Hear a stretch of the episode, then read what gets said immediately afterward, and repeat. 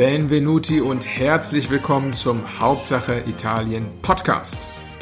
Nachdem wir in der Vergangenheit bereits zwei Miniserien hatten, einmal zum Thema italienische Wirtschaftskontroversen, Staatsschulden, Reichtum, Mezzogiorno etc. und das zweite Mal zum Thema Geopolitili, das heißt der geopolitischen Lage Italiens, werde ich in der nächsten Zeit mit verschiedenen Podcastern sprechen. Anfangen wollen wir dabei mit einem wirklichen Schwergewicht, nämlich dem Ökonom Dr. Daniel Stelter.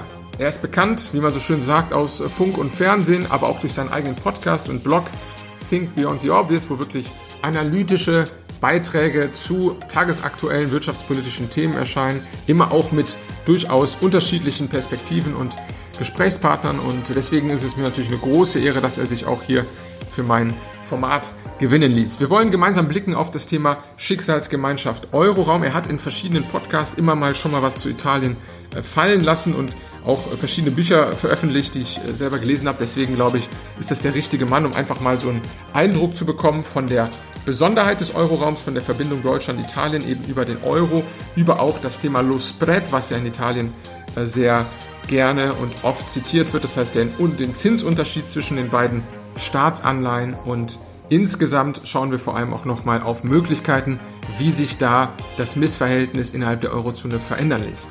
Wir hatten ja bereits einen Podcast, den ich hierzu sehr empfehlen kann, mit Professor Dr. Dr. Giacomo Corneo vor wenigen Wochen, wo ja bereits anklang, ähm, welche Situation Italien gegenwärtig hat mit der hohen Schuldenlast und auch mit den neuen Fiskalregeln. Der baut jetzt hier nochmal so etwas darauf auf. Ähm, Herr Dr. Stelter geht vor allem auch darauf ein, welche Möglichkeiten der italienischen Staat bliebe beispielsweise und betont auch nochmal, dass diese Schuldenproblematik eben eine sehr einseitige Betrachtung ist, nämlich nur die auf der öffentlichen Seite, während Haushalte und Unternehmen eben deutlich besser positioniert sind. Zum Abschluss bringen wir nochmal ein durchaus komplexes Thema, nämlich das der Tage 2 Salden ins Gespräch, was Herr Dr. Stelter nochmal etwas verständlicher macht, auch für Nicht-Volkswirte. Die Message dieses Podcasts, und das ist mir auch nochmal wichtig zu betonen, ist das Thema Eigenverantwortung. Das heißt, anhand vieler Indikatoren sieht man eben, dass Italien Möglichkeiten hat, auch das Problem selber in die Hand zu nehmen, es umzusetzen, gleichzeitig aber auch eine Bevölkerung, die dem gegenüber eben sehr bewusst weiß, was das für Konsequenzen hat und vielleicht auch nicht die schmerzhaften Reformer wählt. Und auf der anderen Seite auch in Deutschland, dass wir uns bewusst sind, es liegt an uns, dass der Euro funktioniert, weil wir eben die gute Bewertung an den Finanzmärkten haben. Das AAA-Rating Deutschlands, damit steht und fällt im Grunde auch der Euro und äh, dass wir eben dafür sorgen, dass wir wirtschaftlich auf soliden Füßen stehen und dann auch auf Augenhöhe Italien helfen. Genauso auch Frankreich, das ist nochmal ein Thema für eine weitere Folge im Grunde, ähm, das eben teilweise deutlich größere Probleme hat, was die äh, Schuldenlast, aber auch was die Reformen angeht, als Deutschland und auch als Italien.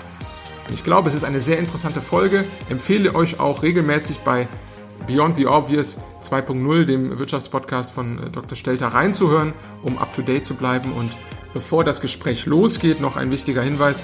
Wenn euch dieser Podcast gefällt, dann meldet euch gerne bei mir mit Rückmeldungen oder auch Themenvorschlägen.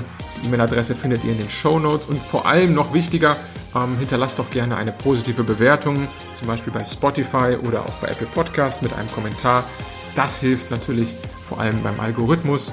Jetzt aber herzlich willkommen bei Hauptsache Italien, Dr. Daniel Stelter.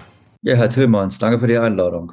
Herr Stelter, ich habe damals 2018 mit Ihrem Buch Dem Märchen vom Reichen Land eine ganz persönliche Beziehung. Ich habe äh, damals so den Zwischenstatus gehabt, Mathe Bachelor und dann ging es Richtung VWL Master und das war so eine Phase, wo ich mich sehr viel mit VWL äh, beschäftigt habe und deswegen äh, will ich vielleicht mal mit so einer Einleitung starten. Mir ist damals äh, ganz präsent hängen geblieben aus Ihrem Buch Themen, die Sie da angeschnitten hatten, was die Niedrigzinspolitik der EZB angeht, damals ja auch oft kritisiert, auch mit den Kollateralschäden dafür, auch schwarze Null in Infrastrukturrückstand in Deutschland vor allem und auch dieses Thema Abhängigkeit von China als, als so ein bisschen den Pumpexport, den, den Deutschland damals ja genossen hat durch den äh, chinesischen Fortschritt. Und gleichzeitig aber auch, und da waren sie ja durchaus rational zu sagen, ähm, das alles rechtfertigt aber nicht in irgendeiner Form den Austritt für Deutschland aus dem, aus dem Euroraum, weil das eben auch mit, mit großen Folgeschäden nochmal einhergehen würde. Jetzt könnte man ja annehmen, wenn man heute draufschaut, Niedrigzinsen haben wir nicht mehr, schwarze Null ist im Grunde auch durch Sondervermögen etc nicht mehr existent und auch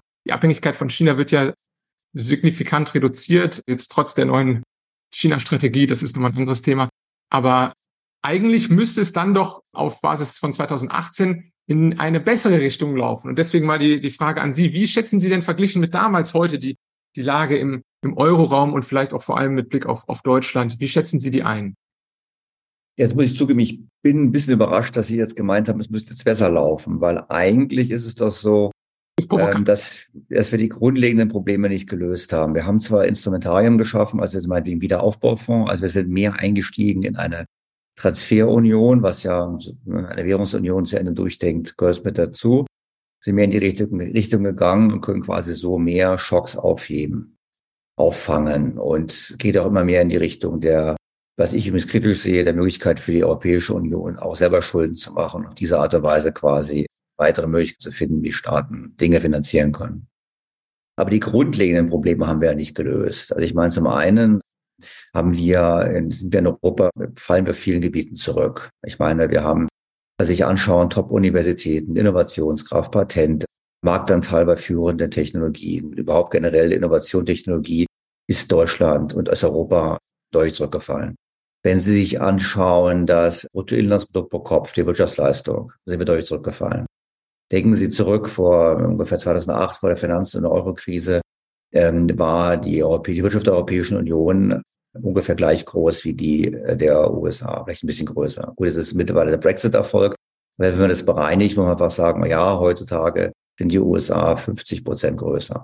Das ist ein erheblicher Faktor. Und das hat sehr viel zu tun mit der Innovationskraft, mit der Produktivität, hat noch ein bisschen was zu tun mit der demografischen Entwicklung. Also wir haben ganz klar in Europa, sind wir einfach, wir haben verlorene Jahre hinter uns. Und dann würden die einen oder anderen sagen, ja, es lag daran, dass wir gespart haben, der Staat hätte mehr Geld ausgeben müssen. Da ist vielleicht so ein bisschen was dran. Aber es sind natürlich grundlegende strukturelle Dinge.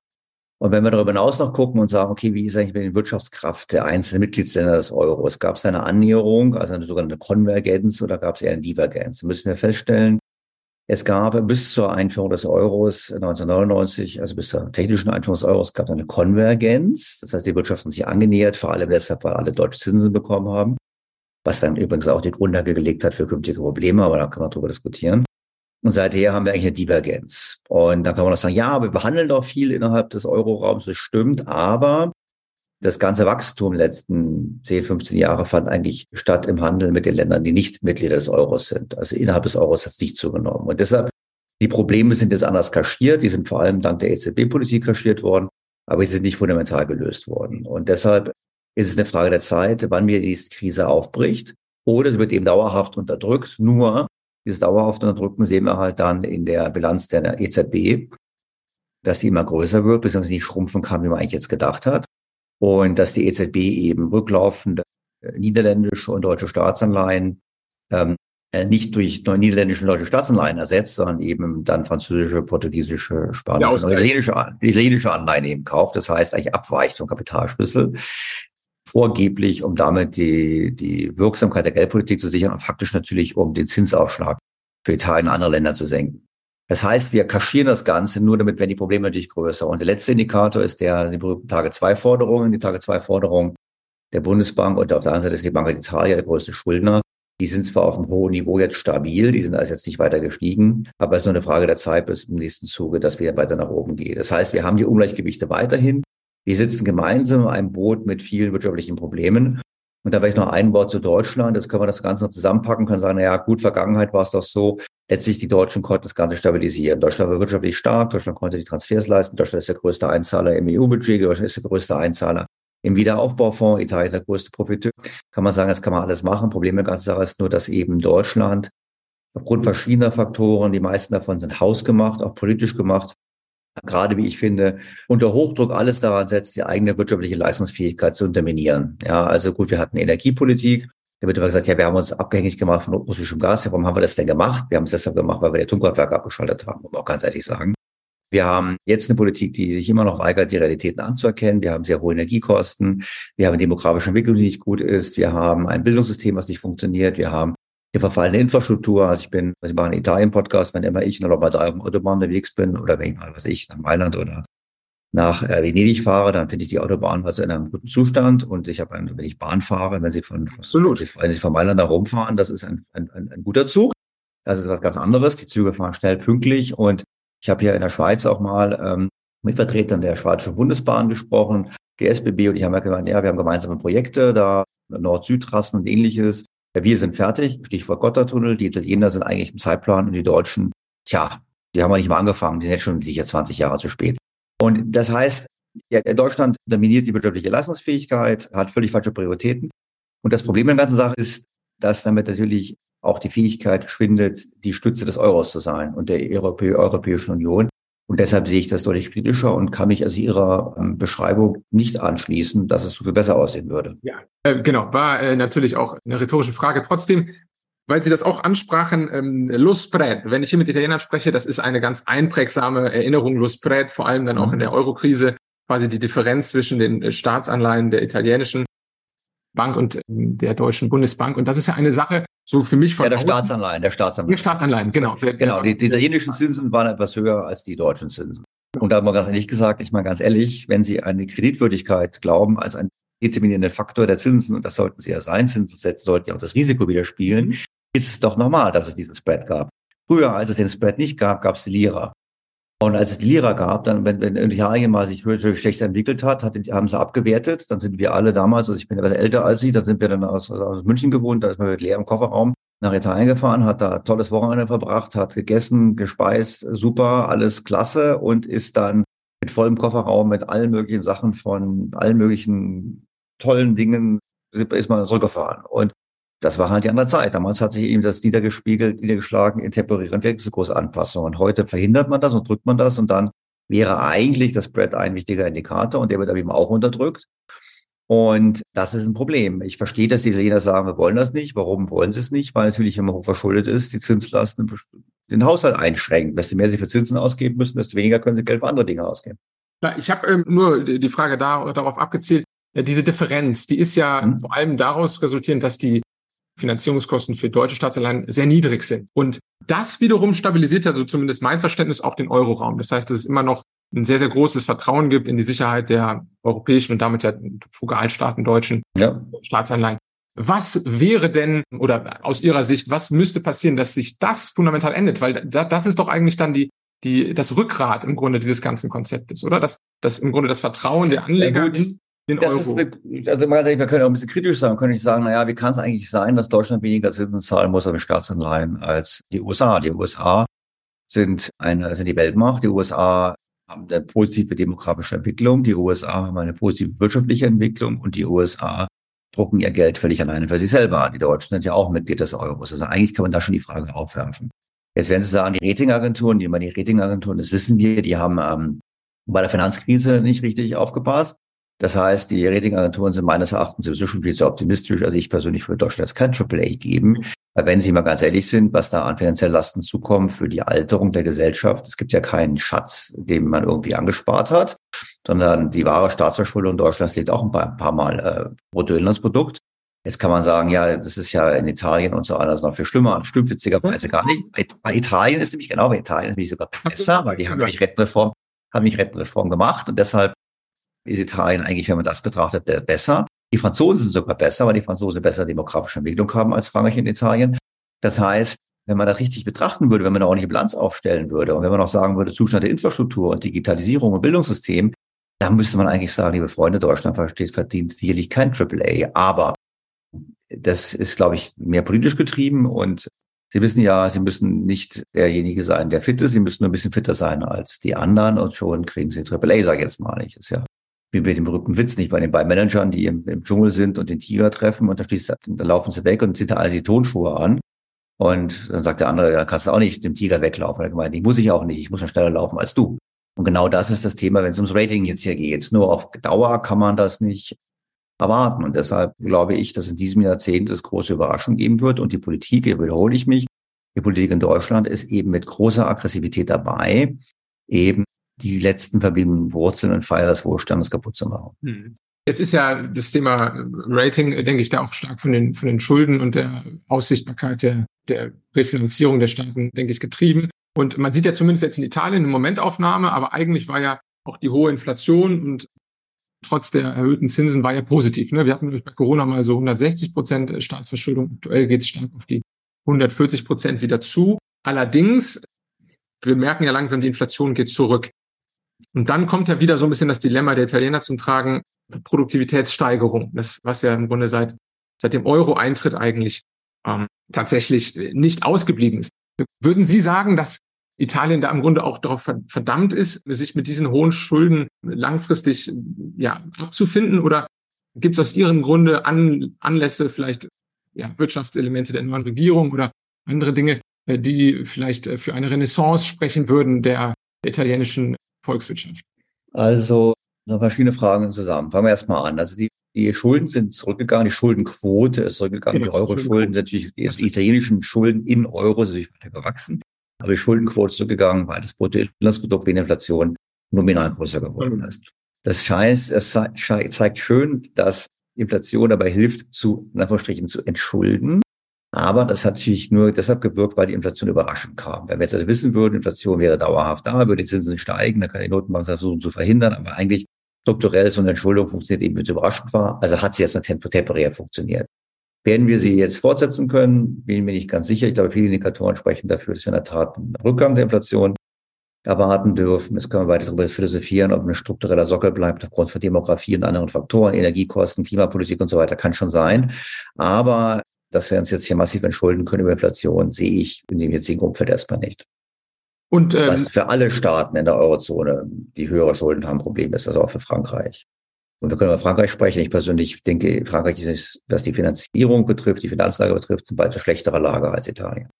Aber mal Italien weiter. Jetzt haben wir das Problem einfach, wir haben dann wieder ein Umfeld geringer Inflation. Und da ist es eben schwer, quasi der Wachstum zu erzielen. Und wenn Sie eine hohe Verschuldung haben und müssten im Prinzip versuchen, einen Teil der Schulden zumindest durch aus Steuereinnahmen zu denken, decken als sogenannter Primärüberschuss. Das heißt, Sie haben einen Überschuss im Haushalt vor Zinszahlungen. Das bedeutet, ein Teil der Zinsen leihen Sie sich nicht neu an Staat, was die anderen Staaten alle machen, sondern sie sparen. Das hat Italien gemacht. Italien hat viel mehr gespart als Deutschland. Aber das Ergebnis ist eben schwaches Wachstum. Sie haben einfach das Problem, das Wachstum in der Wirtschaft ist nicht da. Und dann haben wir eben in Italien, was ich finde sehr bedauerlich, eben, wir haben da eine noch schlechtere Demografie als in Deutschland. Wir haben darüber hinaus, das kenne ich jetzt aus Anekdoten. Ich bin jetzt, das müssen Sie mich korrigieren. Ich, eigentlich müssen, ich sehe ja im Interview und Podcast und ich sehe ja, über Italien, aber an Anekdotweise weiß ich einfach, dass die Einstiegsgehälter für junge Menschen in Italien sehr schlecht sind. Ich weiß, dass die die Arbeitsverträge sehr schlecht sind, Zeitabträge und so weiter, also viel extremer als in, in Deutschland, weshalb eben auch gut qualifizierte Italiener eben oder junge Italiener generell ihre Zukunft im Ausland sehen. Und wenn sie dann in, in London sind und sehen, also das ganze Gastgewerbe von Italienern dominiert, dann frage ich mich immer, ein Land wie Italien, was so dringend eigentlich Arbeitskräfte im Inland braucht, wie kann es sein, dass so viele Leute dann in ein Land gehen, wo das Wetter offensichtlich objektiv gesehen schlechter ist als in Italien und das Essen auch. Also das ist so ein Zeichen, wo ich sage, es ist schade.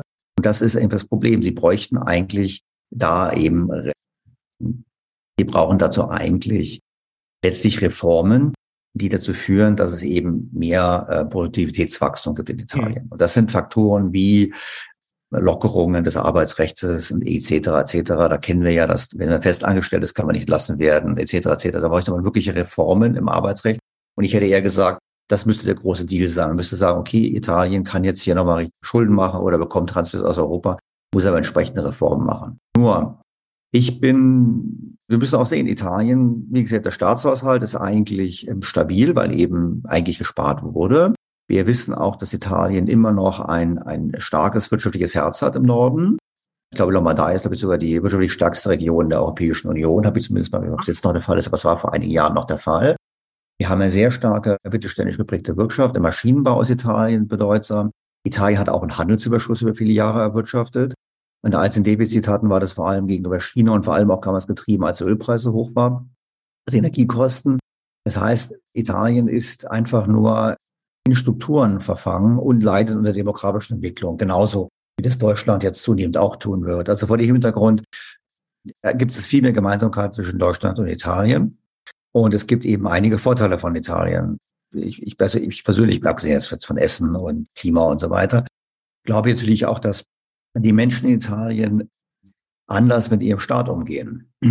Auch Absolut. das ist jetzt nur von meinen persönlichen Erfahrungen, dass man halt sagt, na ja, gut. Also ein der Bekannter von mir hat in Italien gebaut, der gemeint, du, ich, es gibt verschiedene Mehrwertsteuersätze, je nachdem, was man macht, ob man renoviert, ob man neu baut, ob es groß, ob klein, was weiß ich. am Ende gemeint, keiner blickt richtig durch. Das heißt, wenn einer kommt und jetzt irgendwie ihm einen Strick draus drehen möchte, dann wird er garantiert irgendwas finden, weil was nicht in Ordnung ist. Man steht quasi mit einem Fuß immer Unrecht, sage ich jetzt mal einfach sprechen. Ähm, auf der anderen Seite gehen die Italiener eben auch pragmatisch mit ihrem Staat um. Und ich persönlich, und das können wir auch nochmal diskutieren, finde halt immer die Tatsache, dass wir die italienische Staatsverschuldung diskutieren, immer so faszinierend, weil die Italiener könnten das Staatsschuldenproblem ja völlig problemlos lösen. Weil wenn wir uns die Zahlen anschauen von der Bank für internationalen Zahlungsausgleich, ähm, ich habe jetzt nicht nochmal genau ausgeschaut, aber kann jeder nachgoogeln, da gibt es Statistiken zum Thema, wie hoch ist die Verschuldung der Privathaushalte, wie hoch ist die Verschuldung der Unternehmen, wie hoch ist die Verschuldung des Staates. Staat haben wir gerade gesprochen, was weiß ich, 140 Prozent. Deutschland, was weiß ich, 70 Prozent, 170 Prozent. Da sagt man sofort, ah, die Italiener, die sind die großen Schuldenweltmeister. Ja, fein. Wenn man sich aber die Verschuldung anschaut, Privathaushalte und der Unternehmen, dann stellt man fest, die italienischen Privathaushalte haben weniger Schulden als die deutschen. Die sind die solidsten Privathaushalte von den großen Euro-Ländern. Und die Unternehmen sind die zweitsolidesten nach Deutschland. Ganz gering, wie ein oder zwei Prozentpunkte. Das heißt, der Privatsektor in Italien ist faktisch nicht verschuldet. Wenn wir die Gesamtverschuldung zusammen addieren, kommen wir, glaube ich, in die Größenordnung von 240 Prozent vom Bruttoinlandsprodukt, also private Haushalte, Unternehmen, Staat. Dabei ist Italien mit Österreich und Deutschlands eins der drei solidesten Länder in der Eurozone. Am anderen Spektrum ist Frankreich. So, jetzt kann ich mir zu, warum ist das so? Ich glaube, der erste Punkt ist, glaube ich, so, die Italiener sagen, wenn der Staat hoch verschuldet ist, kann er uns nicht groß rumfummeln. Es gibt ja auch immer wieder die Artikel, da können Sie mir auch korrigieren, dass ja der Staat auch irgendwelche hunderte von Milliarden Steuerforderungen hat, die er gar nicht eintreibt. Das ist halt so. Dann macht man das halt so. Warum soll man das machen? In Deutschland undenkbar. Darüber hinaus könnten natürlich dann die, die könnte man da sagen, ja gut, wir wollen das Staatsschuldenproblem in Italien lösen. Dann kommen wir eben auf die Privatvermögen. Das ist mal ein bisschen strittig. Sie kennen die Statistiken. Die Italiener haben viel mehr Privatvermögen als die Deutschen. Ja, es ist so ein bisschen äh, ne, der umstrittene. Ja, da, da können wir gerne drauf eingehen. Also die EZB-Statistik, erstmal, wenn wir jetzt den, den, den, den, den, den, den Durchschnitt anschauen und den Median anschauen, haben die Italiener deutlich, deutlich mehr Privatvermögen. Dann sagt man, ja, woran liegt das denn? Also wird immer gesagt, ja, aber in Deutschland, da ist es einfach nur so, dass es so wahnsinnig ungleich verteilt ist, das Vermögen. Dann kann man drauf gucken, kann sagen, ja, ungleich verteilt, stimmt, es ist ungleich verteilt als in anderen Ländern. Und dann fragt man sich, wieso eigentlich? Und dann stellt man fest, so, die Reichen in Deutschland sind aber jetzt nicht reicher als die reichen Italiener oder die reichen Franzosen. Was der Fall ist, die anderen 80 Prozent haben viel weniger. Gerade die unteren Einkommensgruppen haben viel weniger Vermögen in Deutschland. Da kommt's als, so. Das ist der, also das ist der Grund. Dann schaut man auch, woran liegt das? Dann stellt man fest, ja, das liegt daran, dass in Italien die Eigentumsquote bei Immobilien viel größer ist. Also viele mehr Leute haben Wohnungen, Häuser im Eigentum als bei uns. Und warum? Es hat historische Gründe. Früher wusste man, der italienische Staat druckt Geld ohne Ende. Wir haben italienische Inflation. Lira war bekannt. Also ist es besser machen kann, man macht einen Sachwert. Also sind alle Sachwerte geflüchtet. Das ist der historische Grund. Und wenn man dann das Vermögen, also deswegen ist ja einer Grund, dass man mehr Vermögen hat und bei uns ist es anders. Das könnte man auch sagen, ja gut, wir haben Rentenansprüche, also mit Rentenansprüchen ähnlichem ist Deutschland gar nicht so ungleich, aber es ist egal. Wir haben auf jeden Fall im Vergleich zu Italien haben wir erstmal weniger Vermögen. Das zweite ist, Sie müssten das Ganze ja auch nochmal in Relation zur Wirtschaftsleistung setzen. Also wenn ein Land mehr Wirtschaftsleistung hat, sollte es auch mehr Vermögen haben. Und da gibt es eben Stat äh, Statistiken von der Credit Suisse, die bringt jedes Jahr ihren Global Wealth Report raus. Und da ist nicht in jeder Ausgabe, aber äh, alle paar Mal ist dabei diese Chart, wo sie zeigen, die Privatvermögen relativ zur Wirtschaftsleistung. Und ich habe die auch angeemailt, habe gemeint, liebe Autoren, dieses Jahr fehlt dieses Chart, könnt ihr mir die Daten schicken, haben sie auch gemacht. Also ich habe die aktuellen Daten und das ist egal, Sie können gerundet sagen, Deutschland hat ungefähr viermal so viel Vermögen wie Wirtschaftsleistung und in Italien war es Richtung 6,8 Mal. So. Das heißt, das spricht auch dafür, dass Italiener mehr Vermögen haben. Das liegt in daran, dass mehr Vermögen breit verteilt ist. Und jetzt können wir zurück und können sagen, Moment mal, wir haben also folgende Situation. Wir haben reiche Privatleute, wir haben gering verschuldete Unternehmen, wir haben einen verschuldeten Staat in Italien. In Deutschland haben wir also alle relativ wenig verschuldete, Privatleute haben relativ weniger Vermögen. Und dann kommt die Frage natürlich auch, warum soll eigentlich Deutschland den Italienern helfen bei den Staatsschulden? Denn im Klartext, ich würde natürlich jetzt nicht polemisch sein würde, würde ich sagen, tja, dann warum sollten jetzt die Armen für die Reichen bezahlen? Das ist ja immer so das große Thema, weil die armen Deutschen müssten für die reichen Italiener bezahlen. Und die Italiener könnten natürlich das Problem problemlos lösen, so wie das in Deutschland auch immer diskutiert wird, müssten eine Vermögensabgabe machen. Wir können ja sagen wir mal Zwangshypothek. Wir machen Zwangshypothek bei allen Immobilien, was weiß ich, 20 Prozent des Wertes, Zwangshypothek abzuzahlen über 30 Jahre. Und diese Zwangshypothek rechnen wir, verrechnen mit Staatsschulden, dann haben wir weniger Staatsschulden, haben mehr Privatschulden. Wo ist das Problem? Unter 30 Jahren, über 30 Jahre verteilt, ist es abgestottert, kein Thema. Damit wäre das Problem gelöst. Das Staatsschuldenproblem. Das schon ein anderes Problem. Also das, das sagen wir so, ein anderes Schuldenproblem gibt es in Italien auch nicht. Es gibt das nee, Problem immer noch, es gibt das Problem des Wachstums, was an genau. Reformen und anderen Themen liegt. Aber ich meine ein Staatsschuldenproblem. Und wenn ich jetzt italienischer Politiker wäre, und das finde ich in Italien auch so super, würde ich diese Idee ganz doof finden, weil das ist jetzt kein Winner. Ich meine, wenn Sie viele Immobilienbesitzer haben, ist es kein Winner, wenn Sie sagen, oh, wir machen eine Zwangshypothek. Das sagen alle, habt ihr ja noch alle. Wenn ich aber als Politiker sage, die Deutschen sollen zahlen oder die EU zahlen, ist das viel populärer. Also würde ich genau dasselbe machen. Ich würde auch auf Transfer setzen, statt zu sagen, ich belaste meine eigene Bevölkerung. Und das finde ich eben das Tolle an Italien, weil ich ja halt sage, ja gut, zumindest ist dort ein breites Verständnis in der politischen Diskussion da, dass man sagt, wir vertreten unsere eigenen Interessen. Und das klingt jetzt so total nationalistisch. Im Gegenteil, ich finde, Italien ist ein super Land. Ich finde aber, wenn wir aus deutscher Sicht das betrachten, sollten wir sagen, wir haben so viele Hausaufgaben zu Hause zu machen, statt jetzt äh, nach Italien Geld zu überweisen, sollten wir unser Land sanieren, was übrigens auch im Interesse des Euros wäre, wie gerade eben schon diskutiert, weil damit nämlich unsere wirtschaftliche Leistungsfähigkeit gesichert würde für die Zukunft, um auch das Projekt Euro und EU weiter am Laufen zu halten. Das finde ich einfach ein ganz spannendes Thema. Ein anderes spannendes Thema finde ich ja, das kennen Sie ja auch. Jetzt weiß ich nicht, in welchem Status Sie in Italien sind. Ich weiß natürlich auch nicht, wie viel Einkommen Sie haben. Aber nehmen wir mal. Ich bin noch in Deutschland angestellt. Ja, das ist natürlich dann aber ich kenne es hier tatsächlich. Also es ist ein großes es Thema. Wir hatten das ja eben auch angesprochen, Einstiegsgelder, gerade in vermeintlich sicheren Berufsbranchen wie Lehrer, Jura, Medizin, sind deutlich niedriger relativ, als zum Beispiel die Lebenshaltungskosten niedriger sind. Also das ist gerade bei Einstiegsgeldern wirklich dramatisch zum Teil. Aber wir haben Beispiele, wo man eben was ändern, wo man was ändern könnte und vor allem eben ja. auch, wenn man den Arbeitsmarkt dahin macht, dass eben das Kündigungsrecht erleichtert wird, würde man weniger Zeitarbeit haben. Aber ich wollte noch einen Punkt machen zum Thema Steuerpolitik auch in Italien, weil ich habe gerade ja gesagt, Sie könnten eigentlich das Staatsschuldenproblem in Italien selber lösen. Das andere, was ich total faszinierend finde, ist ja, es gibt ja dort auch, es gibt in Italien auch großzügige Unterstützung. Also beispielsweise Gebäudesanierung. Bis zu mhm. kurz, bis vor kurzem haben sie es geändert, bis vor kurzem war es ja, soweit ich es verstanden habe, möglich, 110 Prozent der 110 Prozent, ja. Äh, der Sanierung von, von, vom Finanzamt zu bekommen. Ich meine, bei uns sagt man ja gut, du musst eine Wärmepumpe einbauen und du kriegst von uns ein bisschen Zuschuss zur Wärmepumpe, aber Dämmung und alles drum und dran kann selber bezahlen und in Italien 110 Prozent und das Geld kommt woher? Aus der EU und damit eigentlich von deutschen Steuerzahlern. Und sich so, liebe Freunde, das ist doch vielleicht ein bisschen komisch. Und das andere Beispiel ist ja, wir haben gesprochen, Italiener verlassen das Land. Und dann hat die Regierung sich gedacht, na gut, aber wir wollen die Topverdiener wieder zurückholen oder die Leute, die lange in London waren, im Investmentbanking. Und wie holen wir die wieder zurück? Wir bieten denen an einen Pauschaldeal. Also sie kommen nach Italien und zahlen pauschal 100.000 Euro Steuern, egal wie viel sie weltweit verdienen. Und das ist total attraktiv. Und ich kenne auch wiederum Fälle, einige Fälle, dass sind aus Deutschland eben gesagt haben, ich gehe nach Italien, mache Pauschalist. Dann habe ich eigentlich alles zusammen. Ich kriege für mein Haus 110 Prozent vom Staat finanziert. Ich muss nur pauschal Steuern bezahlen. Ja, ähm, ich habe besseres, ne? ich hab besseres Essen, ich habe besseres, genau, Erbschaftssteuer ist auch ein ganz schönes Beispiel. Habe ich mal in der, in der, bei Markus Lanz war ich da, habe ich das mit dem Stegner mal diskutiert. Gibt es schöne Beispiele, nicht, wenn Sie jetzt ich krieg's gerade nicht mehr zu sagen, wenn Sie 10 Millionen haben von, von, von, von sonst wem, in Italien zahlen Sie, glaube ich, maximal zwei, äh, 5, 10 Prozent drauf. In Deutschland, wenn Sie in die verwandt sind, zahlen 50 Prozent drauf. Also die ganz viel, viel geringere Erbversteuer, gar kein Thema wie bei uns. Das heißt, es ist, wo wir die Fragen auch, Moment mal, wie gesagt, ist es alles richtig. Aber nochmal, ich glaube, Italien äh, macht dahingehend mit Blick auf Europa die richtige Politik, weil auch ich als italienischer Politiker würde sagen, lass doch die anderen bezahlen, statt selber zu bezahlen.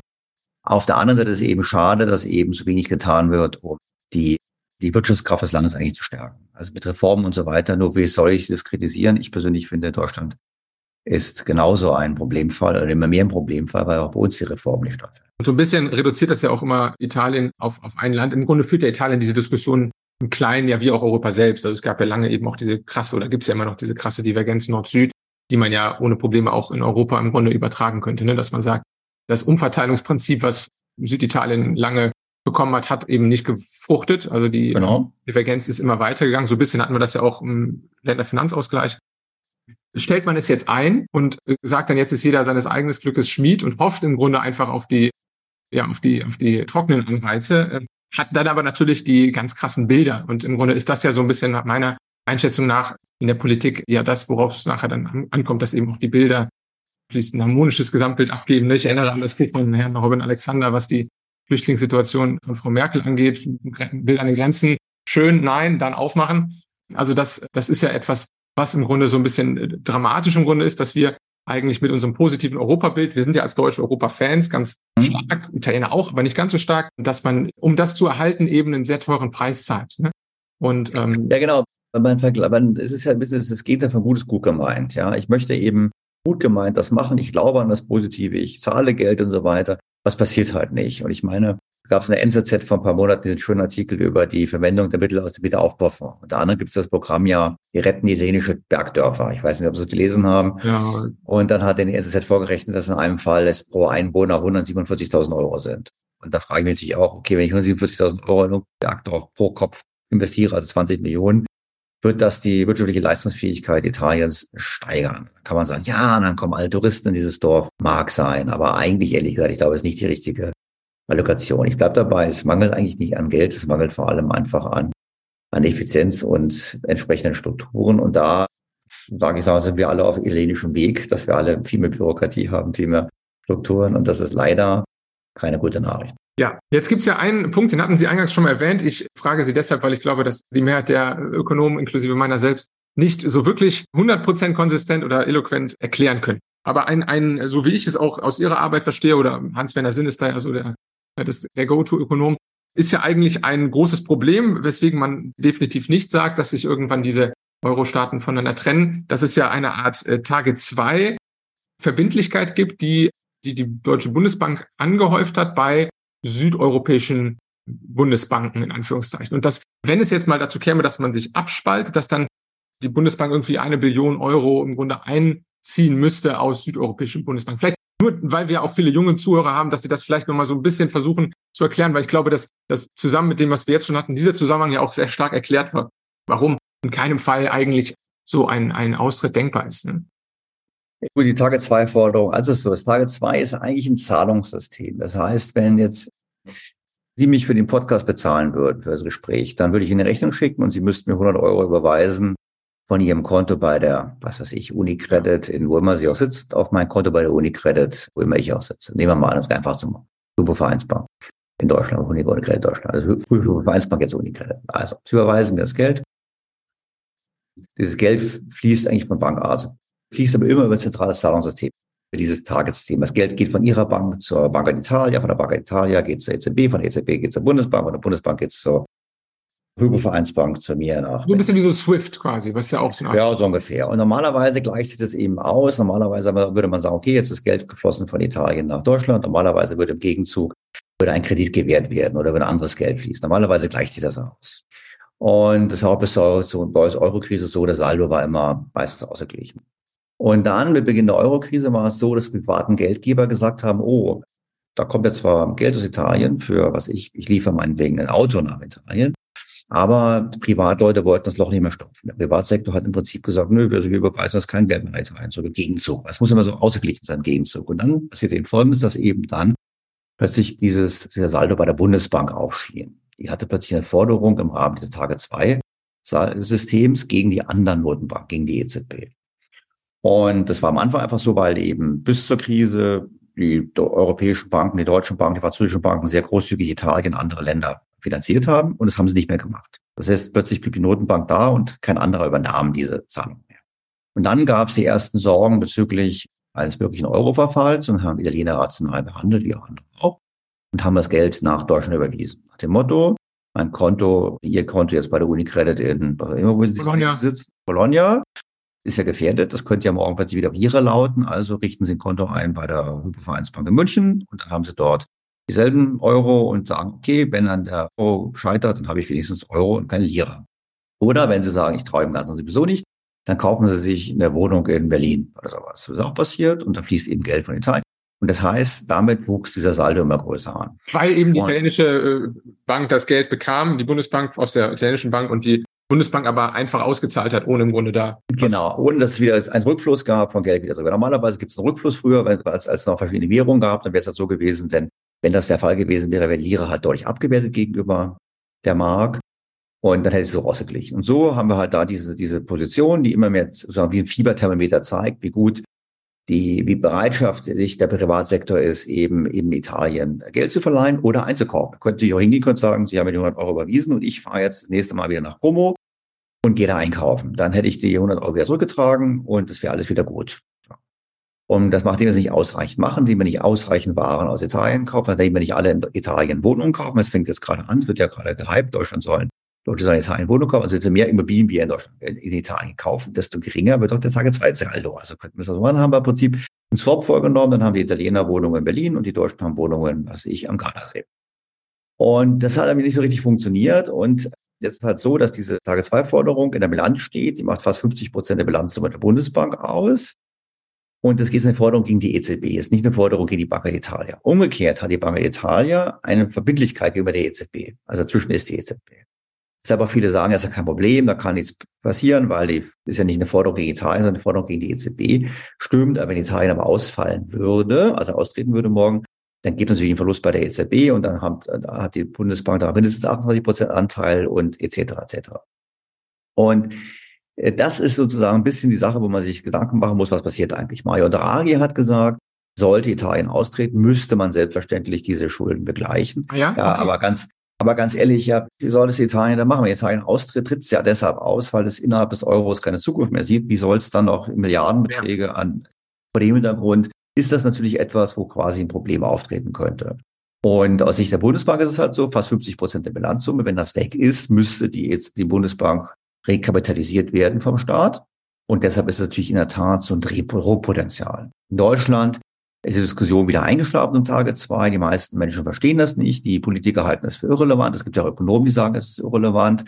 Ich persönlich würde einfach sagen, es ist offiziell Auslandsvermögen. Es ist sehr schlecht verzinsliches Auslandsvermögen. Wir haben ja gar keinen Zins bekommen. Jetzt bekommen wir zwar den Zins, den Einlagenzins der EZB. Aber natürlich ist das Witz, diese paar Prozent, die wir da bekommen. Wir müssten eigentlich viel mehr viel mehr äh, mit, dem, mit dem Geld erwirtschaften, weil es letztlich ja unser Auslandsvermögen auch zum Teil ist.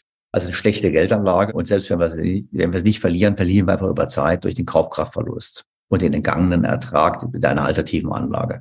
Und das ist so ein bisschen ein Problem, was sicherlich für die Italiener so ein bisschen so ein Pfand ist, weil sie können im Prinzip sagen, es ist wie eine Art Beziehungskonto, sie können immer mehr Wohnungen kaufen, immer mehr Güter aus Deutschland kaufen, ist kein Problem. Die Finanzierung ist immer gesichert. Aber eben, es ist halt schon etwas, was problematisch ist und aus deutscher Sicht zumindest auch potenziell einen Verlust darstellen mhm. könnte. Ich meine, jetzt haben wir natürlich, ne, lange galt ja das äh, Credo, 60 Prozent Staatsschulden, alle müssen sich angleichen, damit man irgendwann noch nicht mehr äh, Bailouts machen muss. Jetzt merkt man ja langsam, das löst sich so ein bisschen auf, neue Fiskalregeln, aber müsste da nicht eigentlich im Sinne einer etwas konvergenteren Eurozone Deutschland nicht sagen, wir nehmen jetzt einfach mehr Geld auf, eben wie Sie es schon so ein bisschen geschildert haben, es wäre jetzt sinnvoll, um das auch abzu bauen, diese Forderung, Invest Infrastruktur, Investitionen, äh, kaufen mit dem Geld eben in Südeuropa Dinge auf, können das ja auch da sanieren. Ich meine, da macht ja auch gewisse, gewisse Klimaaspekte sind ja auch deutlich nachhaltiger. Wieso wird das denn vielleicht nicht gemacht, um eben da so ein bisschen auch einen Ausgleich zu schaffen zwischen? Ja, also klar, eine Möglichkeit wäre in der Tat, dass wir einen Staatsfonds auflegen und massiv in Italien investieren, dann fließt das Geld wieder zurück. Alte Möglichkeit, es gibt auch andere Möglichkeiten. Im Podcast wir haben eine Folge drüber gemacht vor ein paar Wochen. Der deutschen Schatzheben, so ähnlich hieß der. Man könnte sich auch theoretisch einfach das Geld nach Mailand überweisen, zur Unicredit und von der Unicredit in Mailand nach London zur HSBC, sagen wir jetzt mal. Damit wäre es aus dem Target-System raus, also die Target-2-Forderung abgebaut. Das konnte, konnte, wenn es ins Ausland fließt, gibt es ja keine Target-Forderungen, weil ja Großbritannien nicht bekannt des Euros ist. Und dann hätte man halt dann Konto, in London hätte dann die Bundesregierung ein Konto mit ganz viel Geld drauf, über, eine, über 1000 Milliarden und könnte das Geld dann verwenden. Es könnte das Geld wieder nach Deutschland transferieren, könnte in Deutschland damit was machen oder könnte damit auch Geld global anlegen, zum Beispiel in einem globalen Aktienfonds oder ähnlich nach norwegischem Vorbild. Wir könnten da schon was machen. Und ich finde, wir sollten das auch machen, aber generell, Ihr Punkt geht ja breiter. Generell sollte Deutschland dringend mehr im Inland investieren und wir sollten auch Schulden machen, weil Schauen Sie, die Italiener haben ja versucht zu sparen, die Franzosen versuchen das gar nicht. Und die Franzosen haben, die sind die Schulden, Schulden Europameister, sage ich mal, Euromeister. Die haben also die höchste, also die höchste Gesamtverschuldung von Staaten, Staat, Privathaushalten und privaten Unternehmen. Ähm, die Franzosen haben einmal seit 2000 die, die Maastricht-Regeln eingehalten, im Jahr 2018 knapp. Die versprechen jetzt irgendwann, sie irgendwann mal einzuhalten. Das ist nicht absehbar. Das heißt, die Schulden wachsen konstant weiter. Und damit haben wir natürlich schon es zu tun mit einer Welt, wo die Verschuldung eben weiter wächst und weiter wachsende Verschuldung bedeutet letztlich nichts anderes auch, als dass es mehr Euro gibt. So. Weil die, der Euro kommt immer durch die Verschuldung in die Welt. Also wenn Sie sich jetzt eine Wohnung kaufen in Bologna und sich für Geld leihen, wird Geld geschaffen von der Privatbank. Wenn der Staat sich Geld äh, verschuldet, dann wird letztlich über Umwege Geld von der Notenbank geschaffen. Das wird nicht direkt gemacht, aber über Umwege passiert das faktisch schon. Und das heißt, wir haben ein Geldmengenwachstum durch das Verschuldungswachstum. Und da wollen wir die Frage aufwerfen, dem der Euro, der in Frankreich geschaffen wird oder in Spanien oder in Portugal oder in Italien auch in Deutschland gilt. Die Frage aufwerfen, ist das so sinnhaft, dass wir sparen, alle anderen machen Schulden? Ich halte es für falsch. Wir sollten auch Schulden machen. Wir sollten vor allem aufhören, bei uns immer ständig über eine Steuererhöhung ähnliches nachzurechnen. Vermögensabgaben zugunsten Italiens. Ja, mein Hörer sitzt fast sich am Kopf. Wir sollten Schulden machen und sollten viel mehr ins Land investieren, weil Deutschland ist ein Sanierungsfall. Und da gibt es viel zu tun im Interesse des Euros und der Europäischen Union. Herr Dr. Stelter, vielen Dank. Vielleicht sprechen wir dann äh, nach dem nächsten Reformpaket und schauen, wie sich das Ganze in Italien verändert. Idealerweise dann auch mit positiven Entwicklungen in Deutschland. Herr Tillmanns, es würde mich sehr freuen, wenn es positive Entwicklungen gäbe. Also in diesem Sinne hoffen wir mal aufs Beste. Danke sehr.